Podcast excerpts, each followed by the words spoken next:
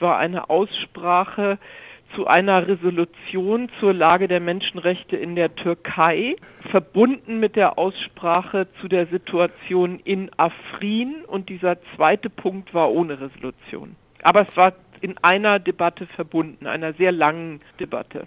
Machen wir vielleicht den, erstmal den leichteren Punkt, denke ich, ist der erste. Was wurde denn da gesagt und was, um was dreht es sich bei der Resolution?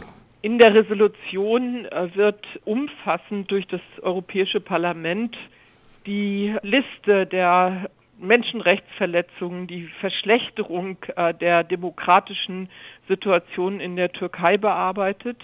Die Abgeordneten in ganz großer Mehrheit sind sich einig, dass die Verfolgung des gescheiterten Militärputsches und auch der Kampf gegen den Terrorismus genutzt werden, um eine Rechtfertigung für die Aufweichung der Rechtsstaatlichkeit, für das Ende der Gewaltenteilung und auch für das Ende des Respektes vor Menschenrechten in der Türkei zu rechtfertigen. Und darum kreiste diese Debatte. Sind dann jetzt irgendwelche, naja, Sanktionen vorgesehen? Wir wären äh, als Europäisches Parlament ähm, weiter als alle anderen, wenn wir wüssten, äh, welche Instrumente wir einfach einsetzen könnten, um die furchtbare äh, innere Entwicklung in der Türkei anhalten zu können oder umkehren zu können.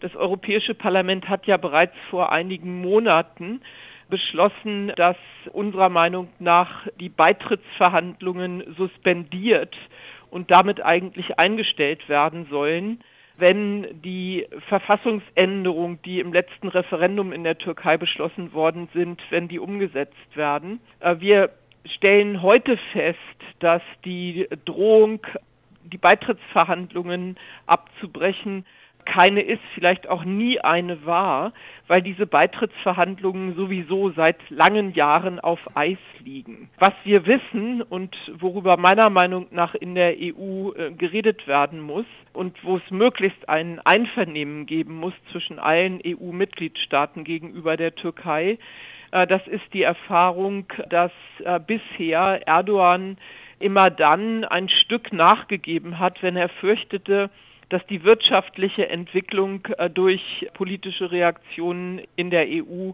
in der Türkei schlechter werden könnte.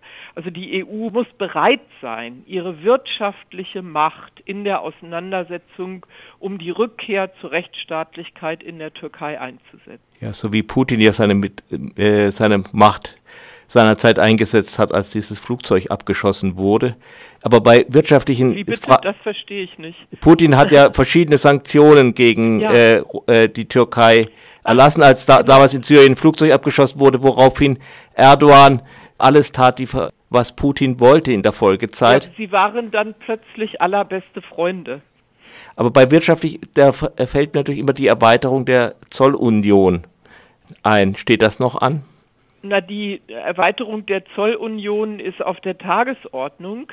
Äh, ich bin immer der Meinung gewesen, dass die Erweiterung der Zollunion, die von der Türkei dringend gewünscht wird, die von Erdogan gebraucht wird, gerade auch wegen der wirtschaftlichen Probleme, die er hat, dass die verbunden werden muss mit den Forderungen nach Rückkehr zur Rechtsstaatlichkeit und Respekt vor Menschenrechten anders äh, kann man sich auch gar nicht vorstellen, dass es eine gute wirtschaftliche Zusammenarbeit äh, zwischen der Europäischen Union und äh, der Türkei geben könnte. Also man muss meiner Meinung nach diese wirtschaftliche Macht, ja, die gegenüber der Türkei sehr groß ist, die auch so reflektiert, dass Erdogan stark geworden ist, weil es der Türkei und den Türken wirtschaftlich immer besser ging und seine Stärke auch heute davon immer noch zu einem großen Teil abhängt. Man muss diese wirtschaftliche Macht der Europäischen Union bereit sein, äh, auch einzusetzen. Man muss aber meiner Meinung nach das auch verbinden mit einer eigenen neuen Debatte darüber, wie wir eigentlich die Beziehungen zu, zur Türkei in der hm. Zukunft sehen. Also wir brauchen auch von uns aus eine positive Idee für eine dann wieder veränderte Türkei und ihre Beziehungen äh, zur Europäischen Union.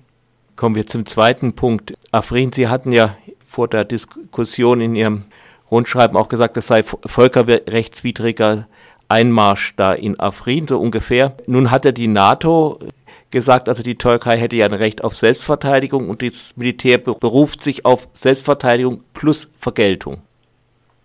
Das ist eine interessante Debatte. Äh, Frau Mogherini hat das gestern nicht in der Debatte mit dieser Eindeutigkeit gesagt und ich weiß, dass die schwedische Außenministerin äh, in einer Debatte im schwedischen Parlament gestern vorgetragen hat, dass die Türkei nicht zeigen könnte, dass es sich um eine Situation der Selbstverteidigung handelt. Und so wie ich äh, das verfolgen konnte bisher, halte ich äh, die äh, Angriffe auf Afrin für eine Verletzung der, des internationalen Rechts und bin auch der Meinung, dass die Art der Angriffe ohne Rücksicht auf äh, zivile Opfer so überhaupt nicht zu rechtfertigen ist.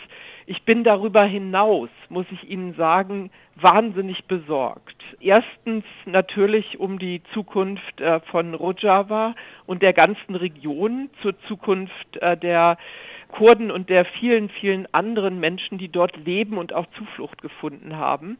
Aber ich sehe eben auch, dass dieser Angriff auf Afrin parallel dazu ist die Situation in Guba und in Idlib eskaliert, mhm. äh, den ganzen Krieg in Syrien neu eskaliert und ich muss Ihnen sagen, dass mich äh, nicht nur Afrin wahnsinnig äh, ängstigt, auch aus der Sicht äh, meiner Freunde, sondern dass ich eigentlich Angst habe, dass wir nicht in der Lage sind, als internationale Gemeinschaft den Flächenbrand, der sich da neu abzeichnet, noch zu stoppen.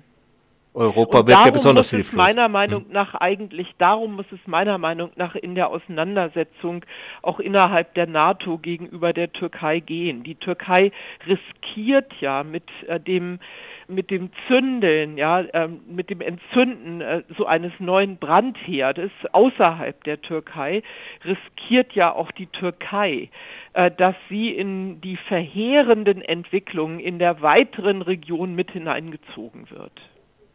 Vielen Dank. Tschüss. Vor allen Dingen auch, fand ich auch gut, dass mal jemand außer Afrin auch mal den Rest Syriens nochmal erwähnt. Ja, ich habe das, ich war gestern in der ba Debatte, glaube ich, die Einzige.